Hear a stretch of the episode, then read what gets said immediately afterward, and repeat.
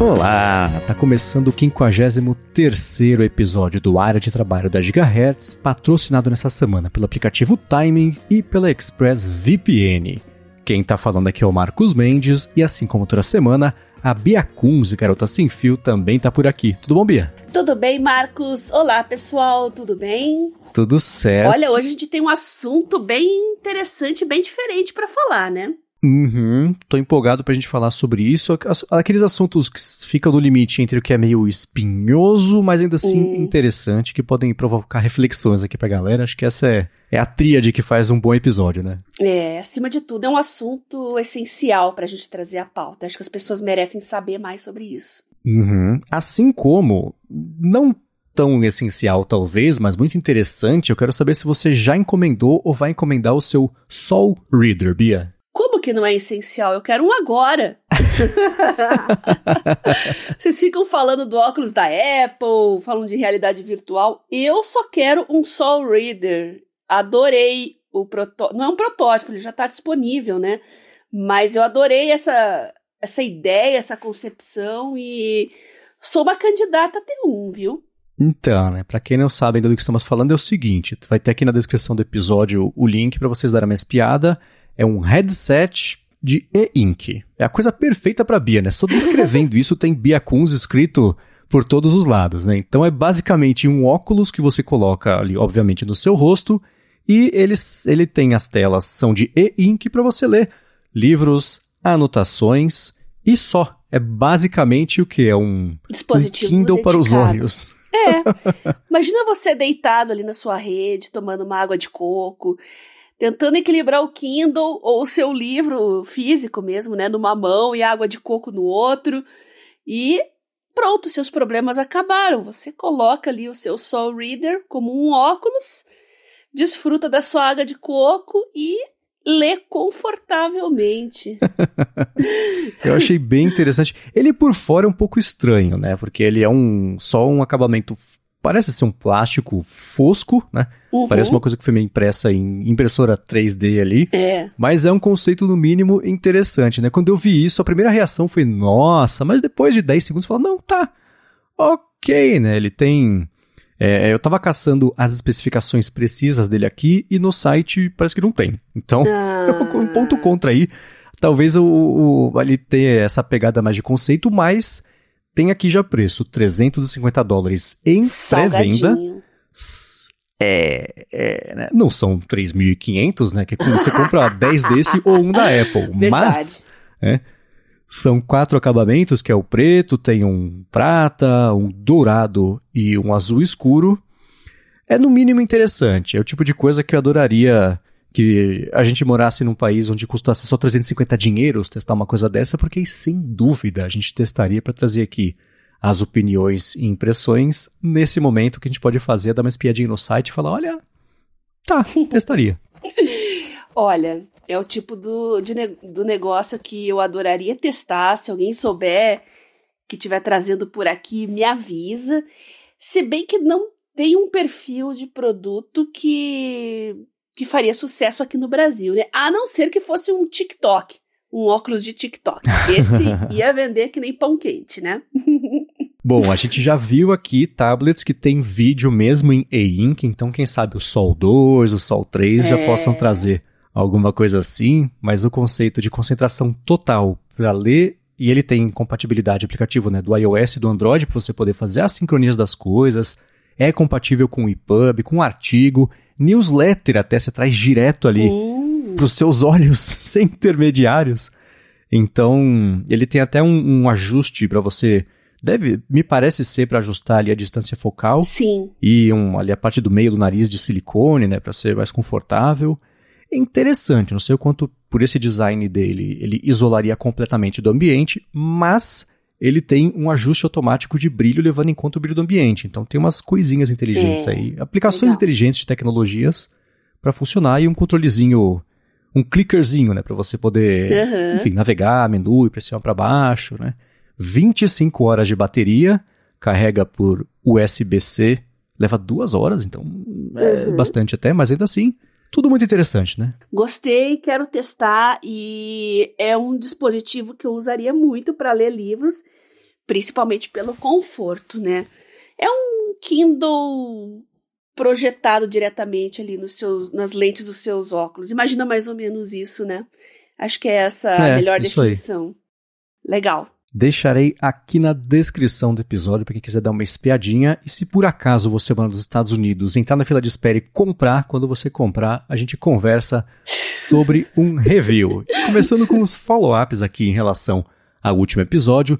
Teve a dúvida na semana passada sobre comprar um iPad maior, um iPad menor, etc. E o Rafael Spisla falou que tem um iPad Pro de 11 polegadas como único computador há alguns anos e ele comentou que atende a ele perfeitamente para tudo o que ele faz. Por outro lado, a esposa do Rafael tem um iPad mini que ela usa para estudar uhum. e dar aulas. Ele falou que ela é professora e faz mestrado e ele comentou que morre de inveja toda vez que ele pega esse iPad mini na mão. Ele falou que é muito mais portátil, super confortável para ler e fazer anotações e faz o iPad de 11 polegadas dele parecer um trambolho. Ele comentou que se a pessoa já tem um computador e quer um iPad só para estudos, principalmente se for usar com a Apple Pencil, ele comentou que, na opinião dele, o iPad mini é com certeza a melhor opção. Por outro lado, agora se for para ter só um device, aí sim vale a pena partir para o modelo maior. Verdade. É.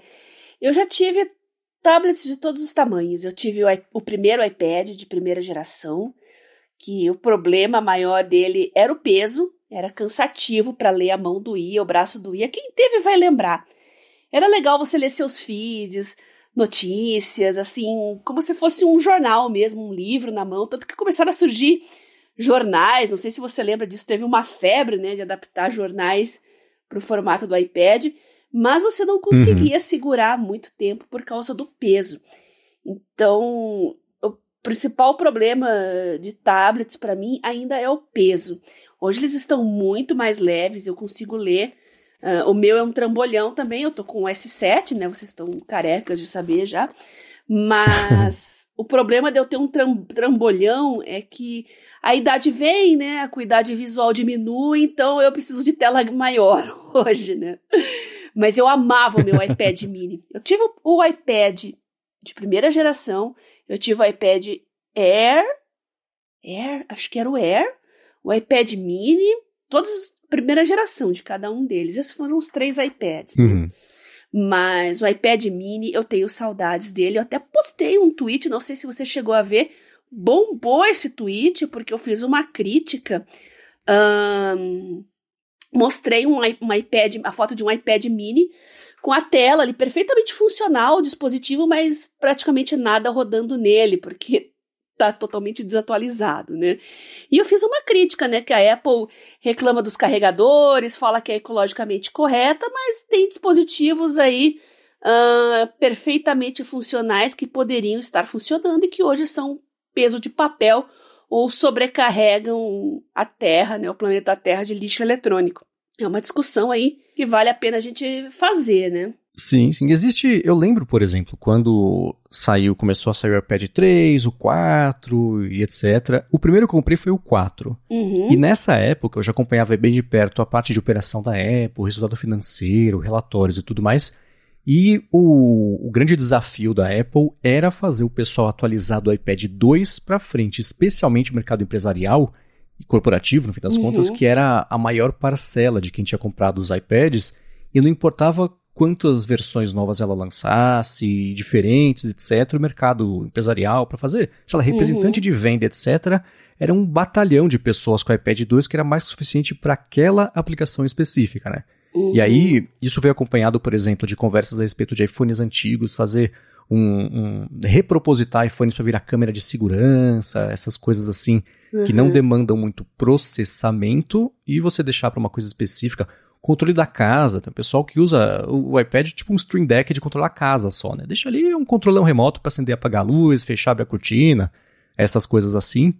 Então, conforme ele vai ficando menos funcional, o pessoal vai achando essas coisas específicas para fazer e tem toda aquela discussão a respeito de até onde você dá suporte para uma coisa mais antiga ou você deixa de dar suporte a essa coisa mais antiga para trazer possibilidade nova para o sistema e não lançar para todo mundo e no sistema antigo ficar lento e etc. Então é muita bola para manter no ar né, em relação a isso. Eu vou deixar mais uma vez aqui na descrição do episódio um link para um pedaço que a gente comentou no penúltimo ADT ou no último, talvez, foi o penúltimo, justamente sobre uhum. essa questão do lado de desenvolvimento, né? Essa parte do suporte, até onde dá para dar suporte para as coisas, até onde vale a pena é, é, seguir em frente, que é um assunto que é claro que a gente não consegue resolver ou resumir mesmo aqui em poucos minutos. E claro, eu vou deixar também o link pro seu tweet para quem quiser dar uma espiadinha na discussão que ele gerou, né? É, mas eu concordo com o Rafael, viu? Rafael, o iPad mini realmente era uma gracinha. Eu adorava o meu. Bom, e seguindo com os follow-ups, a gente comentou daquelas diferentes modalidades de verificação de rede social, o valor, o significado de cada uma, né? Uhum. Que isso uhum. reduziu ou mudou nos últimos tempos, primeiro com o Twitter e mais recentemente com o Facebook e o Instagram. E o Rambo comentou que, escutando a área de trabalho, ele se ligou que o GitHub já resolveu esse lance de verificação em relação à conta paga há muito tempo. Ele falou que lá eles têm o selo de verificado nos commits que são assinados com uma chave GPG garantindo que o desenvolvedor que faz ali o commit é realmente quem ele diz ser. Aí, além disso, tem um selo Pro também que aparece no perfil de quem assina a versão paga lá do serviço. Ele falou que, de certa forma, até lembra a verificação do Mastodon por domínio do seu site, mas com esse a mais ainda, né, da opção paga. Legal, eu não sabia disso do GitHub, não, e ele basicamente sintetizou o que eu acho que deveria ter em toda a rede social. Quem quiser uh, ter uma verificação de autenticidade de forma opcional, claro, pode ter. Quem tem uma opção premium, versão paga com mais funcionalidades, é uma coisa diferente da verificação, né? Você só está pagando por mais features, né? É, também pode ter essa opção. E eu acho que toda rede social deveria ter isso, sinceramente. É, essa opção do Mastodon e algumas outras redes também, eu acho que o próprio Blue Sky vai começar a fazer algo assim, que é de autoverificação. É, uhum. Partindo da premissa de que a verificação serve para você dizer que você é quem você diz ser, né? É, por exemplo, eu imagina alguém que fez um perfil fake meu em algum lugar, no, no Mastodon mesmo, e está colocando lá que o meu site é, é gigahertz.fm. No meu caso, o que, que, eu fiz? Eu fiz exatamente isso e o Mastodon gera uma tagzinha HTML e fala assim: tá, então faz o seguinte, vai lá no gigahertz.fm, que é que você diz que é dono desse site, e coloca essa tag no código. Se a gente verificar que você colocou essa tag, exatamente essa tag no código do site, aí a gente verifica e tem certeza de que você é quem você diz ser, porque você tem controle sobre a propriedade que você falou que é sua, né? Então é um jeito de fazer essa auto-verificação. Aquele aplicativo Cool tinha isso também, com envio de documentos e etc, né? É, mais uma plataforma como o Twitter e o próprio Instagram também, que existe, eles herdaram a dinâmica de que verificação é notoriedade, é um pouco diferente mesmo essa, essa relação e vai levar algum tempo para desassociar isso, Sim. pelo menos na cabeça de quem está pagando atrás dessa validação e e, e fingir que é notável quando é só uma conta paga, é. no fim das contas, né? Continuando com o follow-up, é, nós temos aqui o Maurício Bonani que deu uma dica, o SyncThing. Olha só, já que eu falei do folders, folder sync, ele trouxe o SyncThing. É, é meio complicado de configurar, mas a grande vantagem é que não depende da nuvem de terceiros, só não funciona no iOS. Poxa, aí é sacanagem, né? Geralmente a gente procura essas soluções para ser multiplataforma, né? Mas de qualquer forma, tá aí o ThinkThing, fica a dica do Maurício, thinkthing.net. Você vai deixar o link pro pessoal, né, Marcos? Então, quem quiser é conhecer, claro. experimentem e passem o feedback também pra gente, assim como o Maurício fez. Sim, eles têm essa. Pelo, dando uma espiadinha aqui na ferramenta, eles têm. É um projeto, né? Você pode fazer download, uhum. tem a parte de. Uhum. Eles parte de uma fundação, talvez, e, e enfim. Uhum. Parte de uma fundação também, e tem até acesso ao código para quem quiser, aceitou doações também. Então, é uma ideia interessante de ser uma coisa independente fazendo isso e deixando os canos mesmo ali do, do serviço que você usa serem o, o por onde trafegam os arquivos, eles quase um protocolo, só que deixa você sincronizar as coisas entre máquinas. Interessante e, é claro, obrigado ao Maurício por ter mandado aqui essa dica. Tenho certeza que vai ser útil para bastante gente que quiser dar uma espiadinha. Agora, uma coisa que você mandou, Bia, ao longo dessa semana que eu achei bem bacana foi uma notícia de um leão em Cannes de um projeto muito legal brasileiro, né? Ele ganhou um leão de bronze na categoria Print Publishing de Cannes desse ano. Mas antes de falar sobre isso, eu quero agradecer bastante, inclusive, o aplicativo Timing, que está patrocinando mais esse episódio do Hora de Trabalho e que mudou completamente como eu administro o meu tempo no Mac. Quem sempre escuta aqui o podcast sabe que a gente costuma falar bastante, não só dos vários métodos aí para rastrear o tempo, né, de atividades e tudo mais, mas como é importante fazer esse rastreamento para começo de conversa. E agora com o trabalho remoto, especialmente, né, que a gente tem que mudar de contexto o tempo inteiro, fica 10 minutos aqui, 5 ali, meia hora ali, faz uma reunião, volta, abre e-mail, fecha rapidinho, tá mais difícil ainda acompanhar exatamente quanto tempo você passa em cada tarefa. E é aí que entra o timing. Ele rastreia automaticamente quanto tempo você gasta em cada aplicativo ou documento, cada site também. Assim você pode fazer esse acompanhamento na minúcia sem ter que levantar um dedo e ver exatamente para onde está indo o seu tempo.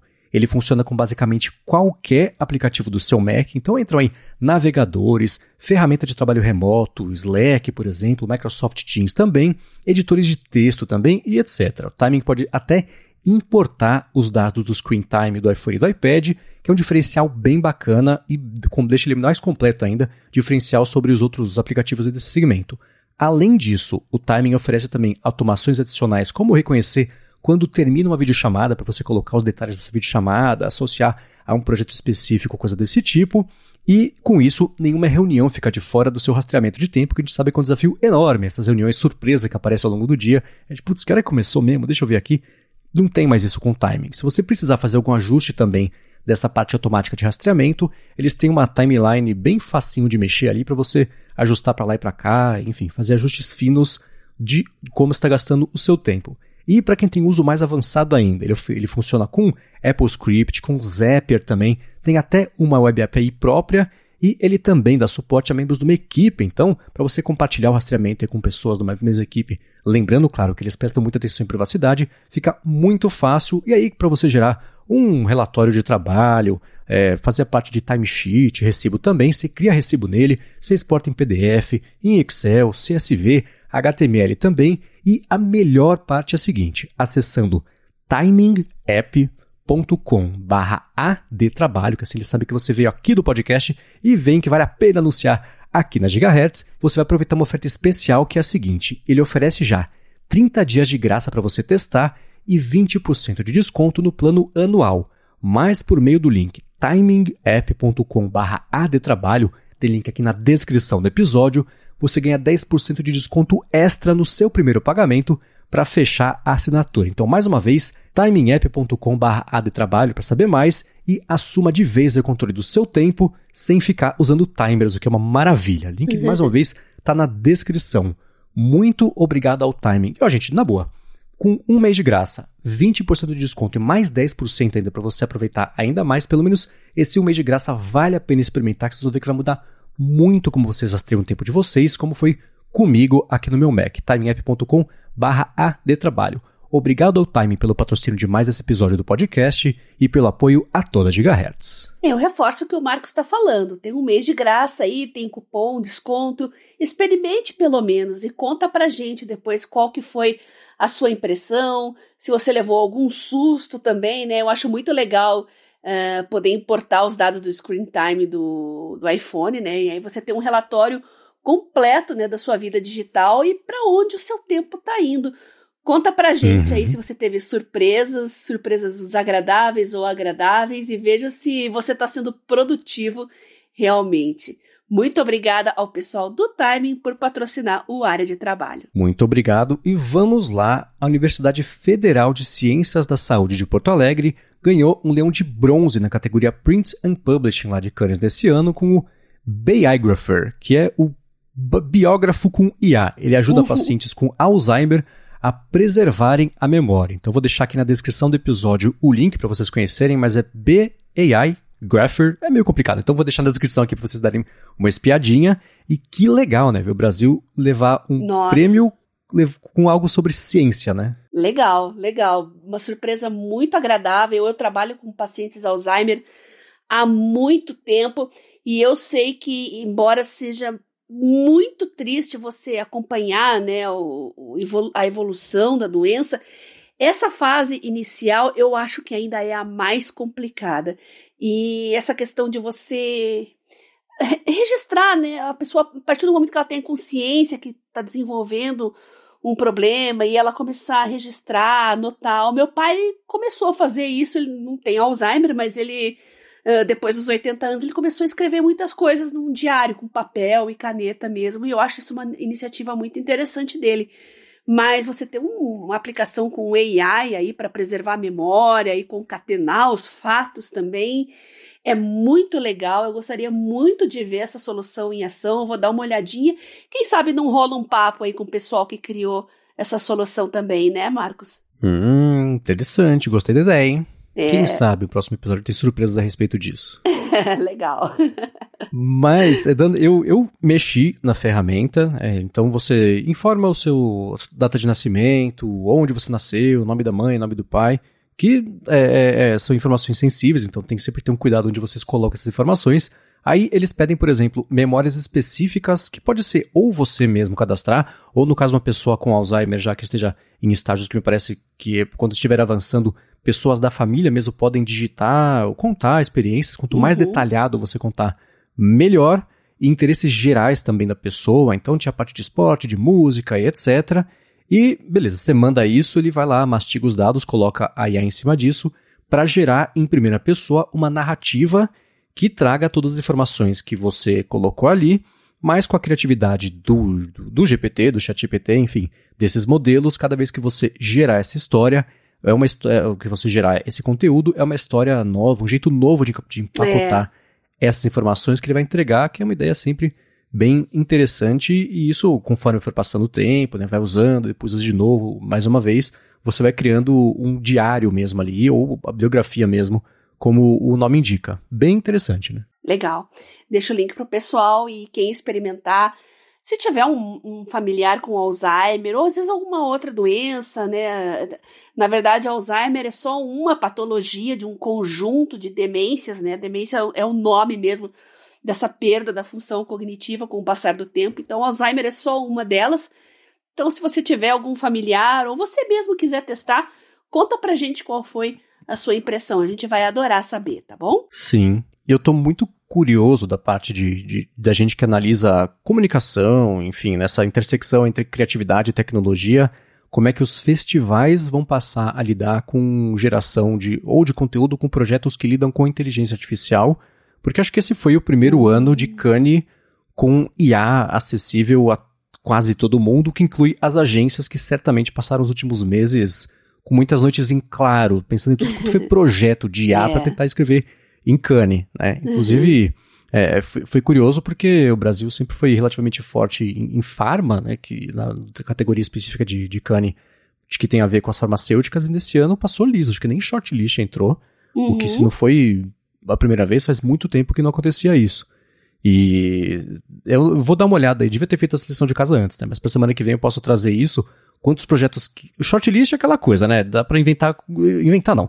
Dá para emplacar bastante coisa, mas uhum. prêmio mesmo, quantos que envolveram IA e como é que vai ser a evolução disso para ano que vem? Se vai ter categorias específicas. O Grammys, por exemplo, já anunciou umas regras que composições que foram feitas por IA não vão poder concorrer e, e são coisas bem específicas das é. músicas que podem ter tido alguma pincelada de IA, e mesmo nesse caso, quem criou a ferramenta não vai ganhar o prêmio, vai ser de fato os artistas, etc. Então, é, tá tudo um alvo meio móvel, né? Disso que de IA com prêmios que a gente sabe que sempre foi polêmico. Cannes sempre é. foi polêmico com anúncios fantasma ganhando. O Brasil já ganhou, depois perdeu o leão, porque inventou anúncio de anunciante que nem sabia que estava escrito em Cannes. É sempre uma uhum. polêmica danada isso aí, né? Reduziu nos últimos anos, mas a IA uhum. pode dar uma inflacionada nisso de novo, né?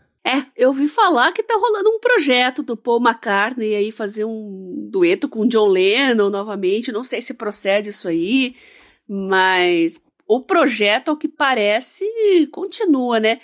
É bem complicado, com certeza já vai deixar a gente um pouco apavorado, né? Sim. É um negócio falso, né? Não é uma coisa verdadeira, mas vai despertar emoções, principalmente em quem era uhum. fã do John Lennon também, ou dos Beatles. Mas é uma coisa fake. O John Lennon está morto. Sim. E talvez se estivesse vivo, quem, quem vai dizer que eles estariam dispostos a gravar em dueto e continuar trabalhando hum. juntos? É complicado, né? Essa música específica, pelo que me parece, é o seguinte: existia lá uma gravação mal guardada, toda suja, maltratada, que hum. uma gravação de fato. Essa coisa aconteceu E uhum. o emprego da IA, pelo que me parece, é para fazer uma limpeza nessa faixa, o que pode ser, entre aspas, só limpeza mesmo, ou pode ser uma reprodução por IA que seja fiel à gravação original. Ah. E tem uma diferença meio conceitual entre essas duas coisas, né? Fazer a limpeza uhum. da faixa, eu falar, beleza, estão usando a IA, entre aspas, desse jeito que você colocou, por bem. Uma coisa Estão que usando a IA para fazer uma reprodução idêntica à voz dele da gravação original, é. aí eu já acho estranho. Né? Aí não é a mesma coisa do que só limpar a faixa, né? Uhum. Vamos ver o desenrolar da história aí. Vamos ver o que, que, vai acontecer, né? É, mas tô na expectativa, claro, de ouvir. É, eu acho que só vendo pra gente poder formar uma opinião, né? Por enquanto é só conjectura. Pois é. Agora, um assunto que é polêmico, vai esbarrar até no que a gente vai trazer sobre o Brasil específico daqui a pouquinho, foi lá no comecinho do ano, a Time reportou que a OpenAI usou um pessoal do Quênia que estava recebendo menos de 2 dólares por hora para trabalhar no treinamento ali do chat GPT. E essa matéria, ela relevantou, será que se é que existe essa, reacendeu uhum. a discussão sobre usar países como, por exemplo, Quênia, Filipinas também sempre foi famoso por fornecer essa mão de obra ultra barata para fazer ou treinamento de modelo, ou moderação, ou tagueamento de coisas, etc. E isso, e é uma história, eu vou deixar, cara, na descrição para quem quiser dar mais piadinha, mas foi uma relação que a, a OpenAI teve com uma empresa que já é famosa por fazer esse tipo de outsourcing, ela se chama, se chama Sama, eu acho. Eu vou achar aqui daqui a pouquinho, eu, eu me corrijo ou falo que é Sama mesmo. E é, essa relação, é Sama, exatamente isso. Que ela é de São Francisco, mas tem funcionários lá no Quênia, é, Uganda, Índia também para fazer esse tipo de treinamento ou de tagueamento, etc. E o pessoal ganhava menos de 2 dólares por dia para fazer isso, dependendo do que a pessoa fazia, e trouxe a discussão sobre a, a parte feia dessas tecnologias bonitas e promissoras e que nem sempre a gente fala sobre elas, né? É. E é interessante a gente pensar uh, em tantas formas de trabalho hoje que estão em discussão, né? Como, como Uber, entregadores. Agora existe esse termo chamado microtrabalho, que é uma modalidade que muita gente talvez nunca tenha ouvido falar. E apesar do nome, não é um trabalho pequenininho, não. É um trampo, quando na verdade você recebe muito pouco e você precisa fazer um volume bastante considerável para receber um valor minimamente uh, aceitável para você sobreviver. Mas você trabalha muito. Então, o microtrabalho é uma remuneração, às vezes, de centavos de dólar por trabalhos uh, muito repetitivos e que acabam ajudando, principalmente agora, era da inteligência artificial, né? Às vezes precisa-se de fotos e alimentar um banco de dados bastante volumoso para determinadas tarefas, é aí que entram os trabalhadores do microtrabalho. Você já conhecia essa expressão, Marcos? Não conhecia a expressão. Esse tipo de polêmica, a primeira vez que eu vi no mundo da tecnologia isso pegar muito forte foi contra o Facebook, numa época em que saiu uma matéria que investigava as condições de trabalho do pessoal que fazia esse a, a moderação, moderação, de conteúdos como microtrabalho, né? Uhum. E o foco naquela, daquela vez foi sobre a falta de acompanhamento psicológico dessas pessoas versus a promessa de que elas teriam esse acompanhamento psicológico. Então são pessoas uhum. que passam oito horas por dia, no mínimo, né? Vendo é. conteúdos execráveis para ficar na moderação lá. Quando você sinaliza algo que tem que ser moderado, dependendo da situação, não é coisa de pouca, quantas né? vezes isso foi. É uma coisa que é, o algoritmo ali já pegou, ou então que os próprios usuários sinalizaram como apropriado. Então aquilo cai no, no colo de pessoas que ficam oito horas, uhum. ou às vezes mais por dia, só lidando com esse tipo de conteúdo. Você imagina o que, que não aparece, Sim. né? Exato, né? Então, de, de violência até conteúdo adulto inapropriado e, e que envolve crianças, por exemplo. Uhum. Então, são uhum. pessoas que. É, e eu lembro de entrevistas com quem fazia acompanhamento psicológico, com quem já tinha pedido demissão, por exemplo, não aguentava mais, falava isso aqui é o equivalente a estresse pós-traumático de quem vai pra guerra. Né? São pessoas Nossa. que vão ter distúrbios pro resto da vida porque passaram oito horas por dia vendo coisas terríveis, né? Uhum. E é, é, nesse caso específico da OpenAI com essa Sama, e por, por acaso a Sama também é uma empresa que presta serviço para o Facebook, já prestou em algum momento serviço para o Facebook, a relação deles não existe mais, e curioso que parece que foi a Sama que desfez o contrato que eles tinham feito lá com a OpenAI, porque a OpenAI passou a fazer treinamento de imagens e tinha imagens, categorias, vamos dizer, de imagens horríveis que não estavam no contrato de prestação de serviço da SAM. A SAM falou: olha, aqui a gente não, não vai mexer. E não, não teve mais isso, mas o, o ponto aqui é: a gente sempre trouxe a parte bacana, e é uma parte bacana mesmo, o OpenAI está ajudando, né? O, o ChatGPT principalmente aí destravou diversos potenciais e empresas, etc. Mas a gente tem sempre que lembrar que do outro lado, da, da, na ponta, vai ter sempre o ser humano ali é, lidando com isso, e geralmente em países onde esse tipo de mão de obra é uhum. é barata, a ponto de no Quênia, por exemplo, de uma espiadinha, não existe um salário mínimo formal. Existe uhum. um, um, piso, que é uma coisa mais de mercado e etc. E para piorar, eu dei uma espiadinha, eu fui mais a fundo ainda nesse uhum. lance do, do Quênia. E, peraí, peguei até meu papelzinho aqui, que tá todo anotado bonitinho. Que é, é o, o que acontece é, as pessoas têm um faturamento ali que seria o equivalente a de 107 dólares por mês em média, para quem ganha o mínimo, um salário mínimo informal, digamos assim. Né? Não é regra, mas é mais ou menos isso. 107 dólares, o que daria. 107? Não, é. O que daria 81 centavos por hora, basicamente. Então, esse pessoal que estava ganhando 2 dólares por hora para fazer isso, estava ganhando, entre aspas, bem comparado com o, o, mínimo do mínimo do mínimo. E ainda assim, é claro que você não consegue sobreviver com esse tipo de coisa. Então, países. O Brasil mesmo recebe muita coisa disso, de microtrabalho, a gente já vai falar sobre isso. Empresas grandes mesmo, né? A gente vê muita empresa global mandando projetos para o Brasil só para mão de obra, para depois ele voltar lá para fora e gerar o, o, faturamento que for, porque aqui acaba sendo muito mais barato por conta de câmbio uhum. e, e, outras questões aí, né? Então, Brasil, Índia, Filipinas, o Quênia, né, como é o caso aqui, sempre estiveram na ponta aí dessa lança, o que nos traz a, uma pesquisa né, que pintou sobre esse assunto específico aqui do Brasil. Né? Basicamente, o que existe é o trabalho intelectual digital que fica nos países desenvolvidos, né, os países sede dessas grandes corporações, e nós temos o trabalho digital braçal, dá para dizer que é assim, e que fica para os países em desenvolvimento, caso do Brasil, com uma remuneração baixíssima.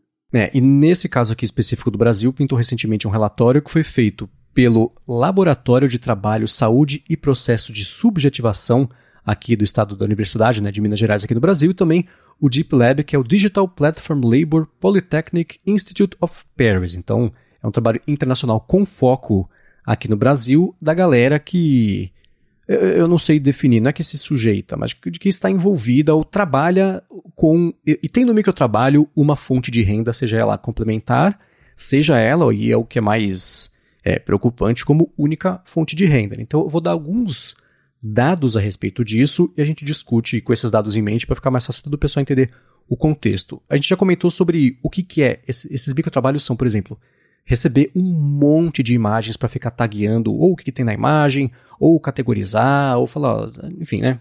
Tagueamento. Uhum. Todo mundo que está escutando esse podcast já sabe o que é tagueamento, né? Ou transcrever áudios que geralmente são desafiadores, áudios muito complicados, que é para treinar os modelos, por exemplo, de, de transcrição automática, assistir a vídeo para descrever detalhe, ou a parte de moderação mesmo. E aí, uma coisa que é problemática, a gente sabe que o Brasil sempre foi um polo enorme disso, farm de clique ou de perfil de rede social. Né? São os, as categorias principais. O perfil que foi estudado aqui no Brasil é o seguinte, né? 30% do pessoal trabalha só com isso e o resto conta com essa grana para complementar e renda, pagamento das contas. 70% desse pessoal tem 18 a 35 anos e essa galera no fim do mês ganha três vezes menos do que esperava mensalmente é. ali das plataformas. Né? A média é de 580 reais por mês. Esse pessoal trabalha 15 horas e meia por semana, em média, com esses microtrabalhos, e 30% trabalham 7 dias por semana. Uma coisa curiosa é que 60% desse pessoal aqui no Brasil são mulheres, versus 30% só de mulheres na média global. É invertido aqui, o que é, é bem curioso, é. né? É, possivelmente muitas mães, né, precisam ali, estão ali em casa, é, se alternando entre atividades domésticas, às vezes com filhos, então elas fazem alguma atividade em casa para poder ter uma renda a mais, né? Presumo eu. Não Sim. tem isso no relatório, mas é o que eu estou deduzindo, porque realmente 60% no Brasil serem mulheres, né? É um número muito expressivo. É, eles, eles pincelam e é por aí mesmo, esse lance de por que mulheres aqui no Brasil é o oposto. É, é por isso, geralmente elas têm como trabalhar em horários, elas têm uma disponibilidade para trabalhar nos horários de mais. É, que são mais rentáveis nesses trabalhos, que um pouco me parece que é uma, uma, uma taxa meio variável ali do, do desses microtrabalhos. E uma coisa curiosa que está no relatório é a diferença entre a divisão de homens e mulheres que fazem esse trabalho de 25 a 34 anos, mulheres são quase 50%, e aí depois, né, de 35 para frente, cai drasticamente, aí sempre os homens são a maior parte ali que fazem o trabalho, e depois inverte, é, chega a quase 0%, mas ainda assim, dos 64 para frente, é, dos 55 para frente, as mulheres voltam a ser a maioria. E aí, sobre a, a instrução desse pessoal, a maior parte é ensino básico, ensino médio ou então ensino superior, o que eu achei bastante impressionante você uhum. ter, é, é, especialmente o ensino é, médio e o ensino superior, serem aí a maior parte do pessoal que, que compõe a galera do microtrabalho. Né? É. Que tipo de plataforma de microtrabalho existe? Então, tem aquela. Tem é, a parte de treinamento de dado para IA, né? Que é aquela que a gente já comentou. Tem também muito de pesquisa de mercado. A pessoa passa o dia inteiro respondendo uhum. pesquisa. Tem o lance das fazendas de cliques, né? Com impulsionamento. o eufemismo é impulsionamento de mídias sociais, né? Você injetar. É, é, como é que chama? É, é Passa o dia clicando em coisas, é. seguindo gente, curtindo post. É, injetar engajamento, né? É, isso, né? Pra isso. fazer comprar e vender seguidor, curtida, uhum. comentário, inscrito, né? Aí tem também freelance, coisa que aí é mais genuína mesmo, que nem que seja assim, putz, recorta essas 300 imagens aqui me entrega. Essas coisas que são mais mão de obra mesmo, né? Uhum. E teste de usabilidade remota, que vai desde, putz, acessa esse site e diz pra gente o quanto você achou fácil ou difícil, até às vezes com software mesmo que vai rastreando ali o caminho do mouse, que é um estudo mais ou menos de arquitetura de informação, user experience e, e toda essa parte também, né? fazer gerar fotos também, né? Isso, é, isso, isso. Lá o, no site Intercept falou um pouco de microtrabalho também. Tem um caso muito interessante que é o da mulher que tinha que fazer fotos de de cocô de cachorro, cocô de gato, basicamente para alimentar a IA no, no software do, dos robozinhos aspiradores, né? Para ensinar eles a desviar né, o seu doguinho deixa aquele presente no meio da sua sala, né? Se o robozinho passa por cima, é a é aquele estrago, né? Então, basicamente, é para treinar um modelo, né, de eh, pro, pro software ensinar o robozinho a desviar quando encontra esse tipo de obstáculo e não fazer mais sujeira ainda. Então, ela tinha que fazer fotos, né, de todos os ângulos, todas as cores, todos os formatos, diversos lugares com diversas iluminações. É um trabalhão e ela recebia centavos mesmo por cada foto. Então, por aí se vê, né? E aí que entra, por exemplo, que nem o caso do chat GPT, né? Uhum. Essas. A, a, o, a funcionalidade que está sendo feita, ela é positiva, ela acrescenta, ela é útil, ela melhora a vida das pessoas que vão usar o produto. Mas até uhum. chegar nisso, né? Você tem pessoas, um batalhão de pessoas sendo muito mal remuneradas uhum. numa situação predatória, porque elas dependem disso, né? porque é um mercado não regulado. A gente já comenta mais sobre essa, talvez os motivos e alternativas, né? E o estudo investigou a motivação. O pessoal falou, putz, primeiro, óbvio, dinheiro, qualquer coisa que ajude uhum. a gente a ter uma renda melhor, beleza, né? Aí outras coisas também, e aí já entra no que eu falei que é um pouco predatório. Flexibilidade de horários uhum. e preferência para trabalhar em casa.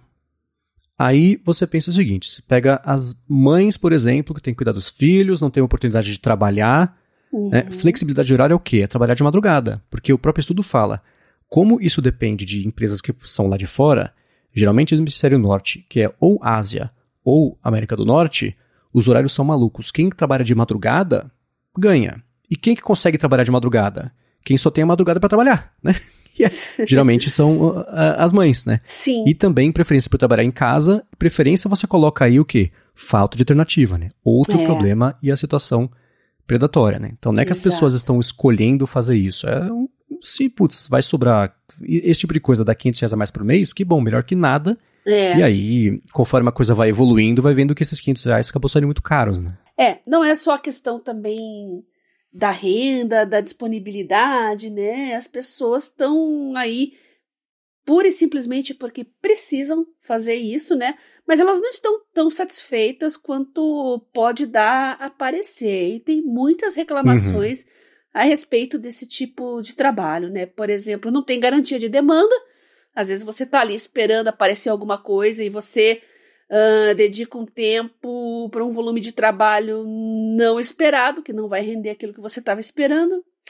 Uh, a falta de transparência para contas banidas ou rejeição de entregas, às vezes acontece, né? Você fez lá 100 fotos e de repente elas são rejeitadas, por exemplo. Ah, essa aqui a qualidade não tá boa, a iluminação não ficou adequada, seja lá qual for o motivo, né? Cansaço. Ou às vezes não tem, não fala um motivo, né? Que essa reclamação é, não tem, é. tem um negócio às reprovado, não... não entende nem porquê. É, e foi pronto, rejeitado né? e acabou. É. Cansaço, trabalho repetitivo, né, gente? Todo trabalho repetitivo gera um cansaço muito grande. E a falta de interação, né? Que muitas vezes é proibida. Então, o isolamento acaba contribuindo para esse déficit de, é, de, de, saúde mental, dá para dizer assim, né? Porque acaba se tornando um, tra um, trabalho insalubre, né? Isso eles tentam contornar com grupos de WhatsApp, Telegram etc. É, e você já. É, é difícil, né? Você já vê por que, que você seria proibido ou proibida de falar com um coleguinha de trabalho. Pra você não trocar informações e se unirem contra, é. né? O, o, quem está te empregando. Então eles já sabem Sim. que a condição de trabalho não é bacana. E os próprios contratos, né? Você tem, por exemplo, esse negócio da, da Sama. Sama? Acho que é Sama. Com uhum. o Facebook. Pelo menos contratualmente. E aí é aquela coisa, você perguntou para cada um falar uma coisa, né? Contratualmente, quem trabalha com isso, no caso da SAMA, desses prestadores que são empresas mesmo que prestam esse tipo de serviço, tem direito a acompanhamento psicológico ou em grupo ou individual, e uhum. isso eles uhum. podem pedir, tem disponível. Aí vai falar com os funcionários. Putz, a gente nunca pôde fazer isso, mesmo que não dão o tempo de a gente fazer isso. Eles vão descontar do nosso horário de acompanhamento psicológico de trabalho e vai acumular trabalho, não vou conseguir entregar, não vou me pagar. Então, é, não sobra tempo. É que nem o jogo de pebolim no escritório. Quem que tem tempo de jogar pebolim no escritório? Só para o cliente ver e achar bonitinho, né? Então, uhum. é, nesse caso dessas empresas, é assim: tem, mas não pode usar. No caso desses contratos, desses sites que você pode se cadastrar para fazer esses microtrabalhos, nem isso tem. O resumo é assim: tudo o que você fizer é secreto, você não pode dizer que tipo de trabalho você fez, para quem que você fez, etc. E você não vai ter direito por nossa conta de acompanhamento psicológico, embora a gente recomenda que você faça, né? Ou seja, a gente sabe que isso vai te fazer mal, não vai cobrir para você o transtorno que, que te, isso te causar, uhum. e ainda por cima você vai ter que usar o dinheiro que você está ganhando aqui para fazer um acompanhamento que vai ser mais caro do que, enfim, né? Terrível. e aí, é, é eu, eu, de novo, o link vai estar tá aqui na descrição do episódio, e existem diversos sites que, que fazem isso, e todos eles me parecem operar no que eu sempre chamo de vácuo legal. Você trouxe, por exemplo, o lance do pessoal do iFood, Uber, é isso, né? Se a lei fala que. Se a lei não diz que não pode, então pode. É. Até passar uma lei falando que não pode. Então eles vão operar pois nesse é. vácuo sempre, porque aí que está uhum. o dinheiro para escala, uhum. para trabalhos que geralmente são informais, que isso aqui é óbvio, não tem carteira assinada, não tem nada disso, né? Uhum. É, não tem às vezes nem tributação, dependendo de como é que for. Eu tô especulando, mas eu, eu acho que é um chute relativamente seguro de dar sobre isso, né? É, se a remuneração vem de outro país, às vezes nem não tem mesmo, né? Hum, quer dizer, deveria ter, mas nesse caso aqui é, não passa por exato. um sistema que vai permitir exato. que a tributação seja exato. feita, né? Agora, uhum. Uma parte que eu acho que a gente pode investigar aqui é sobre quais são as alternativas que tem, porque, por exemplo, eu acho que todo mundo que, ou a maioria das pessoas que escutam aqui, e é o meu caso, e é certamente o caso do Bia também, tem na prática mais de um trabalho. Né? Eu faço, por exemplo, as uhum. coisas aqui da Gigahertz, faço para a Lura também, até recentemente fazia também lá com o iFeed, antes disso eu trabalhava junto do Gigahertz, eu fazia, trabalhava na agência, né, que eu já comentei algumas vezes, então são formas da gente é, é, diversificar na medida do possível o nosso trabalho. Mas a gente tem a oportunidade de fazer isso porque a gente tem algum tipo de conhecimento especializado, algum tipo de, de educação específica que nos permitem fazer isso, né? Do outro isso. lado do espectro, você tem as pessoas que apelam para esse tipo de serviço porque elas não têm opção, né? Elas passam a depender disso, 30% dependem só disso. O único trabalho da pessoa é estar tá sujeita até a sorte de falar assim, recorta essas, ou tagueia essas 600 imagens, ou então me diz se todas essas imagens são mesmo de abuso contra animais, sei lá. Então, uhum.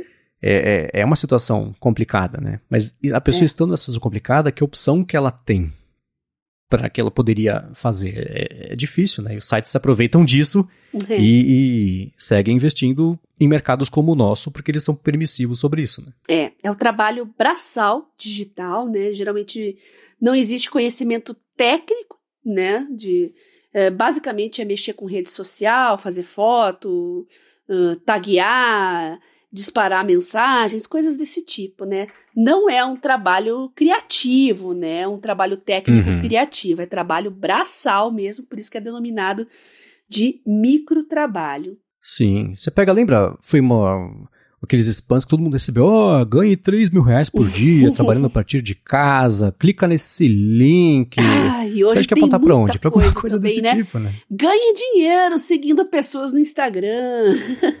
Aham. Uhum. É, o, nessa, é que eu não vou ficar falando aqui o nome dos serviços, mas tem todos eles uhum. na, na descrição aqui no, no, estudo, mas um dos que os brasileiros mais usam justamente é esse, de você uhum. ganhar dinheiro no Instagram seguindo, deixando comentário, dando like. Então, para quem já usa o Instagram, beleza, né? Mas é o lance da, do, da geração de conteúdos inautênticos, comportamentos, uhum. vou dizer, inautênticos, e que o Brasil é famoso. É, porque o brasileiro é muito ligado com rede social, então ele já tá naquela vibe de pensar, poxa, já que eu tô aqui, eu vou usar o Instagram para ganhar dinheiro. é, né? E um último ponto sobre o estudo, para a gente poder falar do jeito mais abrangente sobre alternativas e mercados e a, uma parte positiva de ir atrás de trabalhos diversificados, não exatamente de microtrabalhos, é que o estudo fala sobre como a demanda ela está basicamente a mesma há anos, mas uhum. muita gente, por conta da pandemia, precisando complementar Verdade. a renda, passou a se cadastrar nos sites. Então, o que Isso. aconteceu? Diluiu para mais um monte de gente a mesma demanda de recortar foto, taguear coisa, treinar modelo. Então, o lance é que uma das reclamações do pessoal é, essa não tem garantia de demanda, é isso. A pessoa se cadastra lá, mas se não tiver foto para taguear naquele momento, a pessoa fica lá e no horário que ela poderia fazer isso, não tem. Bem lembrado. É, e existem situações genuínas desse tipo de, de, de, trabalho. Eu lembro de alguns sites que eu. Até eu já usei, por exemplo, de, de que faziam coisas assim. Mas antes de a gente passar, de fechar essa parte mais pesada, que eu sei que foi pesada aqui do episódio, para ir para uma parte um pouco mais leve, eu vou trazer o segundo patrocínio aqui do episódio de hoje, que é a Express VPN, que segue com desconto para quem escuta o área de trabalho e quer navegar na web de um jeito mais seguro e também poder conhecer mais a web melhor aí, webs afora que não estão disponíveis aqui no Brasil. Com o ExpressVPN é o seguinte, se você se conecta especialmente a Wi-Fi públicos de shopping, de aeroporto, de hotel, que geralmente eles são de graça, é claro que eles são de graça por um motivo. Eles ficam uhum. de olho no que acontece com a sua conexão pegam esses dados e vendem para instituto de pesquisa, usam também para benefício próprio, então o seu dado passa a ser o preço aí dessa conexão. Com a ExpressVPN isso não acontece, porque quando você se conecta pelos servidores aí da ExpressVPN, os seus dados passam pelos canos dela, que são criptografados. Então nem quem está oferecendo a conexão consegue ver o que está acontecendo, que site você acessou, que aplicativo você abriu, que conteúdo de streaming você assistiu e assim por diante. E falando em streaming, a parte, bacana, é a parte mais bacana ainda é a seguinte: se você se conectar, por exemplo, a um serviço de streaming de vídeo com o ExpressVPN passando pelos Estados Unidos, você vê o catálogo de lá, porque o serviço acha que você está por lá. E esse catálogo de lá é diferente do catálogo aqui no Brasil. Então, a ExpressVPN tem servidores em coisa de 100 países aí pelo mundo e cada streaming tem a sua biblioteca, os seus direitos de distribuição, etc. E você consegue acessar, você está pagando Netflix, você consegue ver a Netflix inteira, do mundo inteiro, usando a ExpressVPN. E a parte mais bacana, essa sim, vale muito a pena você dar uma espiada, que é o seguinte, pelo link expressvpn.com barra trabalho, você tem, primeiro, sem botar a mão no bolso, um mês de graça para experimentar a ExpressVPN, aí depois, você, se você for assinar o plano anual, tem mais três meses de graça só porque você acessou por meio do link expressvpn.com barra trabalho. Vai lá, dá uma espiada, passa a navegar do jeito mais seguro e vê o que você está perdendo aí dos streamings mundo afora. Muito obrigado ExpressVPN pelo patrocínio mais uma vez aqui do episódio da área de trabalho e pelo apoio a toda Gigahertz. Esses dias aconteceu um episódio bem engraçado comigo, que eu estava numa palestra, que era num, num centro de convenções ali que tinha prato de alimentação, centro comercial, escola, tudo na mesma região. E o pessoal tava comentando: olha, tem um Wi-Fi liberado aqui. Como é que é o nome da rede? Um Wi-Fi grátis. Poxa, o nome da rede é Wi-Fi grátis. eu entrei para ver o que que era e realmente era uma internet de graça ali, né? Mas claro, eu entrei com VPN e falei pro pessoal, ó, oh, se eu fosse vocês, eu não faria isso não. E expliquei uhum. qual era o risco de uma rede aberta assim com o nome de Wi-Fi grátis. Então o pessoal ficou bem empolgado, falou: "Nossa, nem sabia que existia isso, que tinha essa possibilidade de assinar um VPN". É, pois é.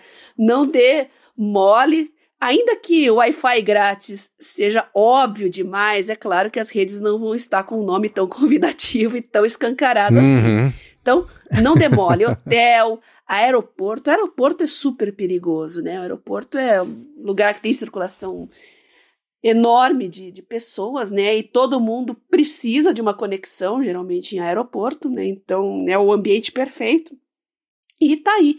Aproveitem a ExpressVPN, a quem eu agradeço por patrocinar o área de trabalho e não coloque a sua conexão em risco. Se você é safo, pelo menos proteja a sua família e faça um plano para proteger seus filhos, esposa, marido, etc. Muito obrigado ao pessoal da ExpressVPN por mais uma vez patrocinar o área de trabalho. Muito obrigado e vamos lá, segunda parte dessa conversa. A gente tem, por exemplo, aconteceu uma coisa muito curiosa, né? A Amazon, ela tem o Amazon Mechanical Turk. É um serviço uhum. de microtrabalho, basicamente. Você se cadastra lá para fazer pequenas tarefas, que são todas essas, menos a, a, farm de clique, né, de, de, rede social, mas disso, de recortar a imagem e tal. Ela une quem está precisando de, não tem um conhecimento técnico, tipo isso, ó eu, eu, trabalho numa empresa e sou só eu e eu tenho uma imagem com meu logotipo aplicado em cima de uma foto. Eu preciso só do logotipo, eu não sei fazer isso. A pessoa vai lá, Amazon, Amazon Mechanical Turk. Uh, tá aqui para quem quiser, quem quiser aqui, tô pagando 30 centavos para quem conseguir tirar o logotipo dessa foto. Quem sabe fazer isso, vai lá, tira o logotipo, manda pra pessoa, ganha 30 centavos. É basicamente isso, né? Tem, eu tô dando um exemplo muito simples aqui, mas tem outros tipos de tarefas. E o que começou a acontecer? É, como era a premissa do site, era pessoas de verdade olhando o que você precisa, um exército de pessoas independentes aqui olhando o que você precisa e entregando essas demandas, com o lance das IAs, especialmente de narrativa de texto e de imagem, as pessoas começaram a usar as IAs para fazer o trabalho que elas estavam sendo contratadas é. para fazer manualmente, uhum. né? Então é. virou um, um, um, os humanos saíram do loop em todo ali a, a, a, o processo, exceto na demanda de quem estava ali entrando em contato para ter uma pessoa resolvendo o problema dela, a pessoa já falava, ah, resolve para mim, e trabalhava como intermediária de um lado para o outro, né? Isso levantou duas questões que foram, eu achei muito curiosas. De um lado, é, tem isso eu ouvi no, no podcast Hard Fork, que era uma pessoa falando assim, eu trabalho com, eu ganho de acordo com a produtividade de geração de textos que eu faço. Então, não existe muito um limite para o quanto eu posso ganhar num dia de trabalho, quanto mais eu produzir, mais eu ganho. Eu passei uhum. a usar o Chat GPT para fazer esse trabalho. O que eu estou fazendo é ético? E eles concluíram que o ético seria dizer para o empregador que você está fazendo isso, mas se você está entregando seu, se você está entregando o que te pedem, ok, né? Você está usando uhum. uma ferramenta que existe e à sua disposição para melhorar a sua produtividade. Bacana, né? Contanto que todo mundo envolvido no processo saiba que isso está acontecendo. Do outro lado do espectro, você, é, isso foi uma especulação deles, ou talvez já tinha até um exemplo específico de uma empresa falando, gente, a partir de agora, todo mundo aqui usando o chat GPT para aumentar a produtividade. E quem não utilizar, aí sim vai ser penalizado, porque não vai render tanto quanto as outras é. pessoas. Então você uhum. tem dos dois lados aí dessa relação, como as IAs estão mudando esse o, o, que significa a produtividade, né? Uhum. É. Então, olha, olha só quantos desafios a gente está passando atualmente com inteligência artificial, com plataformas, com redes sociais, com algoritmos, né? Cada dia a gente aprende uma coisa nova, uma coisa diferente e é, às vezes não sabe nem que milhões de pessoas estão trabalhando de formas diferentes. Agora, se você que está ouvindo a gente passou por uma experiência dessas na pandemia ou ainda está passando, uh, executando algum tipo de tarefa em alguma dessas plataformas e quiser contar sua história para gente, ou souber de alguém, um familiar ou algum amigo próximo que esteja, esteja passando por isso, né, ou tenha passado por isso, Entre em contato com a gente, você pode mandar uma mensagem para mim no Twitter, arroba garota sem fio. Pode mandar para o Marcos também, no Mastodon, no Instagram. Agora, se você quiser de mandar de forma anônima, não quiser se identificar, não tem problema. Você pode pra, mandar para mim no meu Telegram, que é arroba e não vai expor seu nome, sua arroba. Você nem precisa se identificar, na verdade, né? O Telegram permite isso. E a gente compartilha a sua história com o pessoal aqui, sem expor a sua, o seu nome. Pode ficar tranquilo, a gente Sim. vai adorar saber de histórias dos nossos ouvintes envolvendo microtrabalho. Exato. Lembrando que também tem o gigahertz.fm feedback, então não faltam opções para vocês entrarem em contato, sempre com a garantia que se vocês quiserem, anonimato garantido sim, porque é o tipo de coisa que às vezes é daí que vem uma informação que acrescenta muito uma discussão, ou enfim, né? Nem que seja um livre para a pessoa poder falar sobre isso e, uhum. e, e, e é um, um dos passos para lidar com esse tipo de situação. Né? Eu lembro, e não e faz um certo tempo, tinha um site, deve existir até hoje, que era o Fiverr. Eram serviços que as pessoas ofereciam por 5 conto. Eram por 5 dólares na época, deve ser uma coisa. Fiverr. E tinha coisa. E eu usei ele uma vez, era Fiverr, talvez não tivesse o A, tivesse dois R's, era alguma coisa assim. Uhum. Eu não quero mexer aqui agora para não desligar nada, mas eu vou deixar na descrição para quem quiser dar uma espiadinha, caso ele ainda exista. Eram coisas assim. Eu moro. Aqui, eu moro em São José dos Campos e se alguém quiser, eu escrevo cartões postais. Custa 5 dólares cada um. E a pessoa encomendava um cartão escrito à mão. Deve ter IA que faz isso hoje, né? Mas de verdade escrito à mão para mandar para as pessoas, etc. Então, ah, dá, até você faça logotipos por 5 dólares. Vai ficar com qualidade de 5 dólares? Vai. Mas para quem precisar de uma coisa rápida, faz também. Então, eu acho que, pensando aqui agora, acho que foi a primeira vez que eu vi esse tipo de microtrabalho, só que do jeito que não era exploratório, talvez até predatório, mas era é, é, até espontâneo. Né? A pessoa ela pensava uma coisa que ela tinha a oferecer ao mundo, na época em que a internet era sobre você se comunicar com pessoas ao redor do mundo, esse, o potencial bacana que ninguém lembra que existe hoje em dia, né?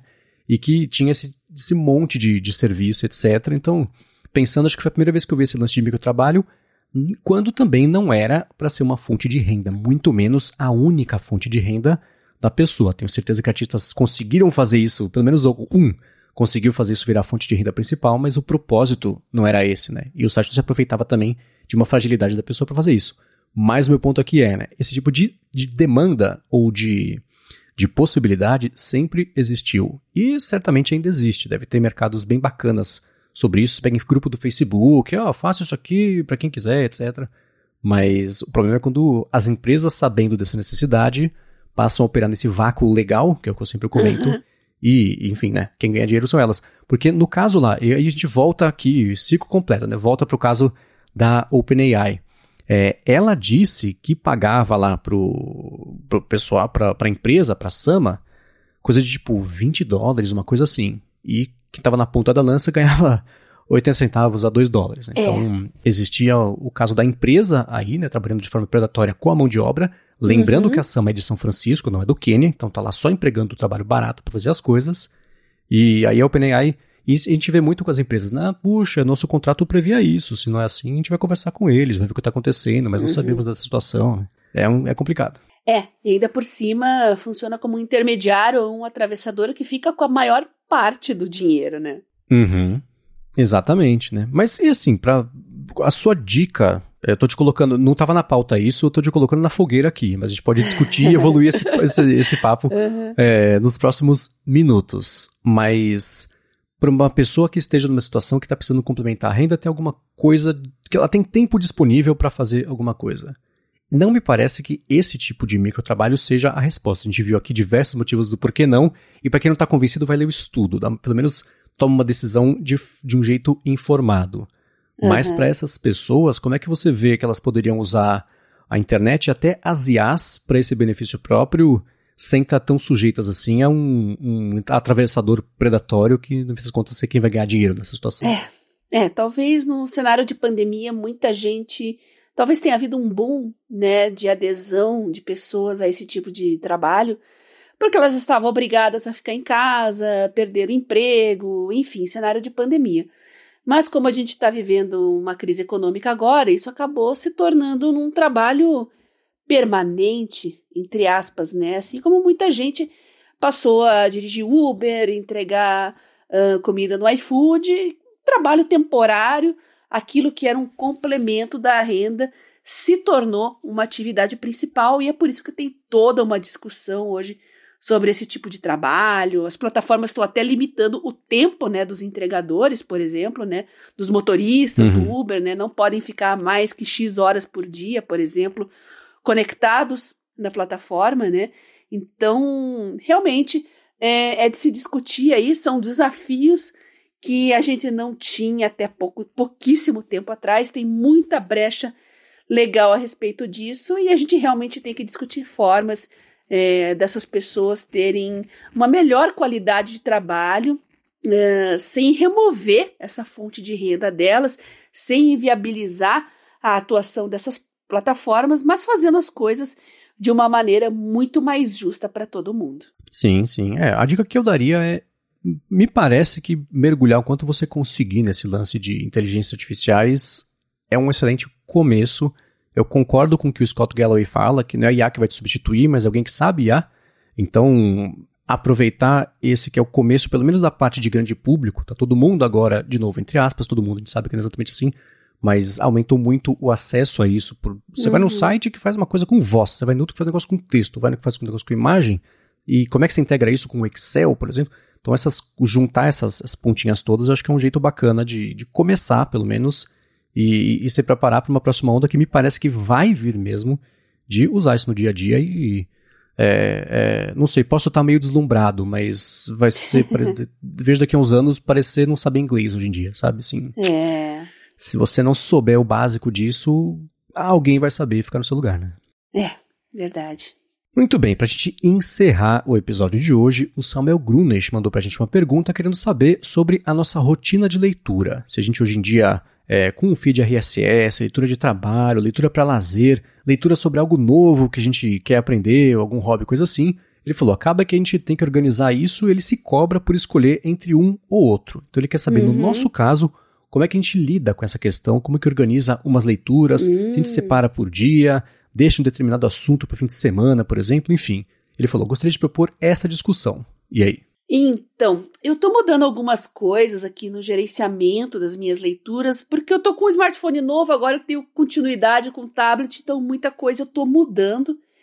E Samuel, vou entrar de férias aí agora, eu estou super atribulada, mas uma das minhas metas nas férias é organizar a minha rotina de leitura, mudar a forma como eu rastreio, mas basicamente o que eu faço, eu tenho um widget no Evernote né, que eu controlo as minhas leituras, porque as minhas leituras não estão só no tablet, só no smartphone, às vezes estão no Kindle, às vezes é um livro físico, às vezes é um artigo que está no Pocket. Então, eu posso fazer um episódio sobre isso, Marcos, só sobre, porque tem bastante coisa para falar, viu? E o que eu adoraria Adorei. integrar nesse setup de leitura meu é o Soul Reader. Mas eu posso falar mais sobre isso, Samuel. Então eu vou preparar uma pautinha aí para explicar melhor. Eu estou organizando também meus feeds, né, eu não mexi mais no Lemena, eu quero organizar melhor, porque conheci muitas newsletters aqui com o Marcos, aqui no podcast, e de vocês, ouvintes também. Eu fui anotando, anotando, fui salvando nos bookmarks lá, mas agora eu preciso adicionar no Lemena, eu preciso organizar tudo isso, e eu deixei para fazer nas férias porque eu vou estar com mais tempo livre. Então, já temos uma pauta aí para o área de trabalho em breve, viu, Marcos? Eu confesso que de um jeito muito egoísta, você falou férias, eu pensei, oba, essa hora que a Bia é ultra produtiva para pautas aqui do área de trabalho, começa a testar os aplicativos, investiga como é que tá a vida dela da parte de produtividade, repensa algumas coisas, então, é, eu sei que quando você entra de férias, a gente, não faltam temas novos aqui pra gente Com explorar. certeza. Tem até os softwares que vocês mandaram para mim também. Uhum. Um deles eu já vou falar semana que vem, vou fazer um suspense aqui, mas é um de IA que, nossa, acho que foi o que eu mais recebi no Twitter, no Telegram, até no WhatsApp eu recebi, até meu irmão mandou, olha que legal isso aqui, tá bom. vou ter que falar no área de trabalho, não tem jeito. É, o povo tá pedindo, Bia. É, então... Mas a, a, dica que eu daria pro Samuel, é claro que a gente pode entrar isso mais a fundo quando for fazer um episódio, uma pauta mais extensa a respeito disso, mas o que funciona para mim, basicamente, é centralizar isso por mais contraditório que isso possa parecer, é centralizar é o que ele falou assim: leitura sobre lazer, de trabalho, algo é. novo que você quer aprender, tudo num mesmo lugar. Dentro do lugar você pode categorizar, você pode taguear, fazer um microtrabalho para si mesmo, né? É, e achar um jeito de separar esses baldes, mas porque senão o que acontece para mim é assim: são cinco plataformas diferentes para eu organizar as coisas que eu pretendo uhum. ler. É um nível de descolamento tão grande entre eu sentar aqui e começar a ler alguma coisa. E hoje, por exemplo, para mim, é o. Hoje não, há muito tempo é o Feedly. Então, uhum. e no máximo, assim, no máximo, e raramente eu faço isso, ou eu uso um bookmark do, ou do Mastodon, ou do Instagram, quando é um vídeo, alguma coisa assim, ou se eu vejo uma matéria aleatória, eu salvo num read later aqui do, do Safari, mas eu centralizo essas coisas no Feedly, porque chega um momento, e aí vai um pouco também, claro, da quantidade de inputs que, que o Samuel recebe, se for o caso uhum. do, do RSS, né? Eu tenho uma quantidade cada vez menor de sites que eu assino lá no Feedly. Então chega um momento que as novidades acabaram. Se me sobra um tempo para ler alguma coisa, aí eu vou nos meus salvos e vai do seu, do, do quanto você, acho que isso todo mundo tem essa sensibilidade de quanto que você tem de largura de banda mental para lidar com uma coisa 100% nova. Você quer só se distrair ou está no pique para aprender alguma coisa nova? Aí, o legal é que assim, pelo menos para mim, a hora que eu entro nesse pique, ele dura dias, semanas, meses. Aí dá para tirar da frente um monte de coisa que você tenha separado do mesmo tema, mas se ele está buscando uma coisa que seja um pouco mais distribuída ao longo do dia ou da semana, aí é achar, dentro de como é que funciona a sua semana, quando que você tem mais disposição e, e carga e, largura mental de, de, de cognição para aprender algo novo, quando você só quer. Quando, que dia que está mais cansado, geralmente você só quer tirar o cérebro da cabeça, deixar de lado e abrir um monte de meme que você salvou para dar risada depois, ou coisas que exigem menos é, é, carga cognitiva. Então, da, das duas, uma. Ou vai salvando isso tudo num balde só, para consumir de acordo com como estiver o, o, o, clima naquele dia específico, ou se quiser um pouco mais de previsibilidade para montar mesmo um calendário, o que especificamente para aprendizado me parece ser um jeito um pouco mais eficiente, aí é identificar, putz, de terça e quinta os meus dias são mais menos atribulados, me sobra mais cérebro disponível no fim do dia para aprender coisas novas. Aí botar uhum. terça e quinta, da hora tal, hora tal, sentar, desligar o Wi-Fi, desligar Wi-Fi não dá, né, mas desligar as redes sociais, notificação e pá. E vai tirando da frente. Acho que essa é, pode ser um bom começo. É como eu faço, pelo menos. E com um ajuste aqui e outro ali, tem funcionado bem. Boa. Vou organizar meus feeds aqui também e vou passar para o Samuel mais para frente como é que eu faço e como é que eu faço com a leitura de livros também. Vou explicar direitinho como é que eu uso o widget do Evernote para isso, tá bom? Muito bem, é uma coisa que eu não sei, que livros que você lê para diversão. A gente pode falar sobre isso tá nesse episódio, então, porque é uma curiosidade que eu tenho. Tá bom, combinado. Mas até chegar lá, faz o seguinte, para encontrar os links do que a gente comentou aqui ao longo do episódio, vai em gigahertz.fm barra adtrabalho, barra 53, ou dá mais piada nas notas aqui do episódio. Muito obrigado ao Timing, vai lá, timingapp.com barra adtrabalho para experimentar um mês de graça, 20% de desconto, mais 10% de desconto até por cima para controlar o seu tempo de jeito automático no Mac. Obrigado ExpressVPN, vai lá expressvpn.com.br adtrabalho para aproveitar 3 meses de graça para navegar do jeito mais seguro e também ver outros streams aí pelo mundo. Obrigado a vocês que deixam reviews, avaliações, que recomendam também a hora de trabalho para a galera poder descobrir o podcast e não menos importante, muito obrigado a você, Bia, por permitir que esse podcast siga no ar aqui toda quarta-feira. Eu que agradeço, Marcos, você por me convidar a participar desse projeto maravilhoso, nossos patrocinadores que estão viabilizando ele e, claro, os nossos ouvintes, sempre mandando dicas, sugestões, comentários muito legais, enriquecendo aqui o área de trabalho. E se você quiser mandar também a sua dica, o seu comentário, uh, seu aplicativo que vocês gostariam que a gente testasse, mande uma mensagem no meu Twitter, arroba garota sem fio, ou então no meu Telegram, arroba Bia Kunze. Lá também tem os grupos de discussão Mundo Sem Fio e o Produtividade Móvel.